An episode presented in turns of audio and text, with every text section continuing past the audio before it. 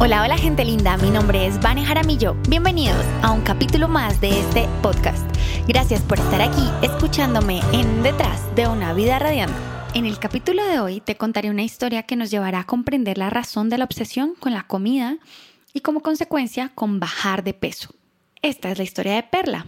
Perla era una niña feliz nació feliz. Sabía que su derecho era la felicidad. Cuando estuvo en edad de hablar y memorizar, dedicaba unos minutos cada noche y hablaba con su ángel de la guarda. Ángel de la guarda, mi dulce compañía, no me desampares ni de noche ni de día, hasta que recuerde estar en paz todos los días.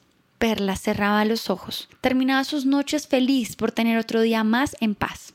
Sin embargo, los años llegaron y empezó a cumplir muchas tareas y compromisos. Crecía cada día, entre más crecía, más compromisos llegaban y menos tiempo para agradecer había, y los instantes para entregar sus noches a su ángel de la guarda se disipaban. Perla, que siempre fue una niña feliz, creció. Ahora es una adulta que finge gustarle su vida mientras guarda en un espacio seguro a esa niña pequeña, esa perla pequeña, para que nada ni nadie la lastime.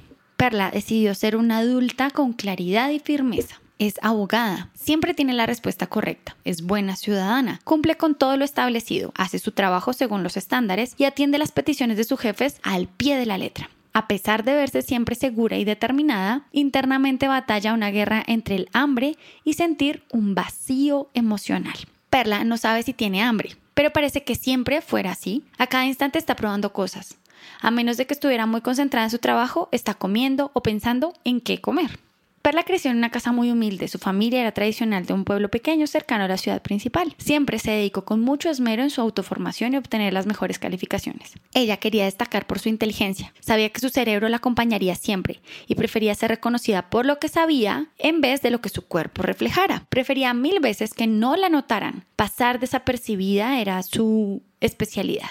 Pero si la llegaban a ver, que destacara por sus conocimientos. Y así ha vivido por años. En su ámbito laboral la conocen y la conciben como una abogada intachable y excelente en su área. Perla sentía como la juventud se disipaba. Cada vez se sentía menos enérgica. El apetito mayor.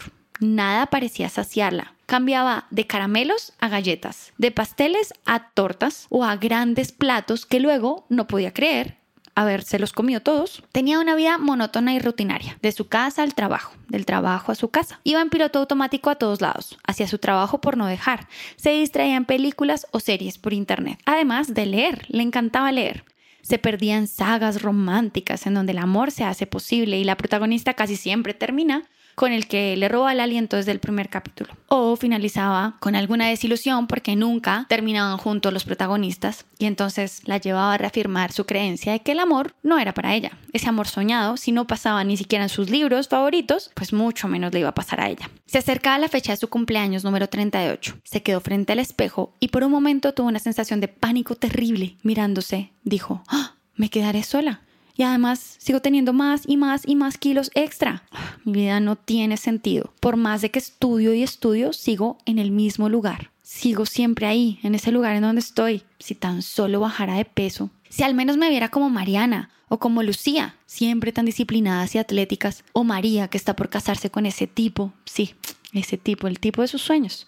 Pero es que todo es porque ellas son delgadas, bonitas y disciplinadas. Perla empezó a probar cosas. Quería bajar de peso, así que empezó con la dieta hiperproteica. Se desilusionó porque le daban muchas ganas de dulce. Así que se cambió a la acupuntura para controlar la ansiedad. Luego de un par de meses, aunque había reducido un par de kilos, se seguía sintiendo inconforme y frustrada por no poder comer casi nada. Alguien le habló de la dieta cetogénica o keto, la cual probó y funcionó parcialmente. La báscula marcaba menos, pero se sentía pesada. Así que se cambió a los ayunos prolongados que le resultaban causando picos altos de ansiedad. Dijo, no, lo que tengo que hacer es lo básico, lo que siempre hablan. Así que intentó regresar a eso de lo que siempre han hablado y redujo el dulce, dejó de comer harinas, pan, los carbohidratos. Bien, bajaba un par de libras a la semana y cuando llegaba el fin de semana regresaba a casa y estaba de nuevo inmersa en sus repetidos hábitos de consumo excesivo de azúcar. Después de ese fin de semana, llena de culpa y remordimiento, iba caminando hacia su oficina y vio en un cartel pegado ahí en una pared como de lo más insignificante. Quizá nadie lo había notado. De pronto era un mensaje solo para ella. Leyó, mi verdadera identidad no reside en mi cuerpo, sino en mi espíritu. ¡Wow! como si un universo paralelo se hubiera abierto ante ella. Se quedó con esta frase durante todo el día en la cabeza. Mi verdadera identidad no reside en mi cuerpo, sino en mi espíritu. Mi verdadera identidad no reside en mi cuerpo, sino en mi espíritu. La escribió en una nota en el teléfono móvil y en un papelito que puso en su escritorio. Mi verdadera identidad no reside en mi cuerpo, sino en mi espíritu. Durante el día la vio muchas veces y la leía una y otra vez. Mi verdadera identidad no reside en mi cuerpo, sino en mi espíritu. Tal era el impacto de este mensaje que Perla llegó a su casa y buscó en la web. Mi verdadera identidad no reside en mi cuerpo, sino en mi espíritu. Más de 19 millones de resultados. Estaba atónita. Empezó a leer los enunciados. Decía la página, resultados de la búsqueda. Primer espacio mi verdadera identidad, coalición por el Evangelio. ¿Ah? Tu verdadera identidad, misión vida para las naciones. Ya no vivo yo, es Cristo que vive en mí. Gal 2.20. Uh, cinco características de una mujer que alegra el corazón de Dios. No podía creerlo. Leía y se sentía como viendo una película. Estaba viviendo la historia de una película religiosa.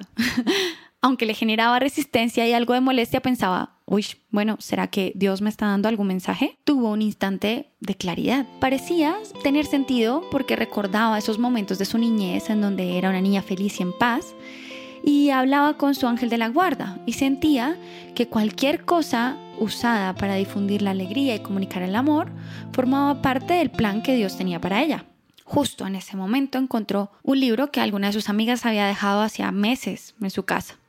Abrió una página al azar y se encontró con lo siguiente. ¿De qué me sirve tener una relación contigo si no me siento motivada para agradarte, hacer más placentera tu vida y endulzarte las cosas? Ese es el único propósito del maquillaje, de la ropa y de cualquier otra cosa en el mundo de la forma. No sirven para seducir a otra persona, sino para añadir luz al mundo. El significado de las cosas depende de la medida en que las usemos para aportar felicidad al mundo. Perla estaba asombrada como la escritora Marianne Williamson, en este libro llamado Volver al Amor, hubiera dejado ese mensaje. Sentía que su voz interna, su niña olvidada, su poder interno, casi que el ángel de la guarda, había gritado esas frases con tanta fuerza. Sentía tanta alegría, era una alegría indescifrable. Un par de lágrimas de gozo se escurrían por sus mejillas. Finalmente entendía que ya tenía todo lo que buscaba o que llevaba buscando en dietas o en la comida. Lo único que tenía era hambre espiritual. Ese deseo de lucir distinta, esa pieza faltante, estaba a la distancia de recordar que fue creada por el amor. Tenía hambre del amor de Dios. A partir de ese día, Perla repetía en su mente, soy parte de la fuente de creación. Soy divina y perfecta tal y como soy. Y de manera natural, todas las personas que la veían empezaron a verla bella, radiante. Empezó a tener pretendientes, a salir. Su vida empezó a tener un sentido. Ahora, quiero contarte que esta historia, como muchas otras, ha sido inspirada en una pregunta que me hicieron. Y esta historia tiene un poquito de mí, como todas las historias que vas a estar escuchando en este programa. Estos capítulos son pedacitos de mi vida combinados con la vida de otras mujeres que han llegado a mí, que me han contado dentro de mis programas su historia, su vida, sus procesos. Muchas llegan con el deseo de perder peso, con que quieren tener relaciones saludables, con que quieren enriquecer su, su capacidad de ejecutar las cosas, su disciplina, su voluntad. Y el único faltante en todo esto es que nos olvidamos que no somos nosotros los que hacemos las cosas, sino es la conexión que tenemos con Dios. Cuando nos conectamos, cuando recordamos la conexión divina que tenemos, recuperamos la fuerza de hacer, porque nos olvidamos de cumplir un estándar, porque nos olvidamos de que hay que alcanzar un peso ideal. Es más que el peso, es más que el peso ideal es esa conexión con Dios. Muchas veces ni siquiera es hambre de comida, es hambre de Dios. Nos sentimos solos, vacíos, abandonados, perdidos, con susto. Y eso solo lo puede llenar un poder divino. Puedes llamarle como quieras, como quieras puedes llamarle. Pero así como, como elijas llamarle, hay que dedicarle un momento. Ese momento es el momento infinito. ¿Cómo es posible que le dediquemos a veces 20 horas, 18 horas a otras cosas y no destinemos siquiera 10 minutos, 5 minutos a estar con la fuente que nos creó. Hemos olvidado estar con la fuente que nos creó porque creemos que todo lo podemos hacer con nuestras propias fuerzas. Y desde mi experiencia puedo decirte que no, que con nuestras propias fuerzas no vamos a llegar a ningún lado. Pero con la conexión, con ese poder superior, recordando que nos sostiene, que nos lleva, que nos cuida, que nos hace llenos de luz, la oportunidad de llevar luz a esos lugares oscuros. Podemos cambiar todo este miedo. El miedo a no encajar, el miedo a no tener el peso ideal, el miedo a no vernos atractivos, el miedo a no cumplir el estándar, el miedo a no vernos como la sociedad dice. Porque todo eso es puro miedo y el miedo solo se derrumba, solo se desaparece con el amor. Y esto es algo que enseño dentro de mi programa Hambre Espiritual. Realmente no tenemos nada más que hambre espiritual, ya sea que busquemos en comida o en cosas, o en ropa, o en viajes, o en fiestas, o en personas. Realmente lo único que estamos buscando es recordar a Dios, recordar que nuestra función es ser feliz. Mereces ser feliz. Sé que estás escuchando esto porque quieres recordar ser feliz. Recuerda que eres inocente, digno del amor divino y que tu verdadera identidad no reside en tu cuerpo, sino en tu espíritu. Excelente, esto ha sido todo por hoy en este capítulo. Te agradezco infinitamente por haberme prestado tus oídos un martes más. Por favor, dale like, compártelo, deja un comentario compárteselo a algún amigo, quizás alguien necesita escuchar este mensaje. Y ya sabes que si quieres escuchar algo más como esto, puedes enterarte de todos los nuevos capítulos cuando vayas a banejaramillo.com y te registres en la lista del tema que más te llame la atención.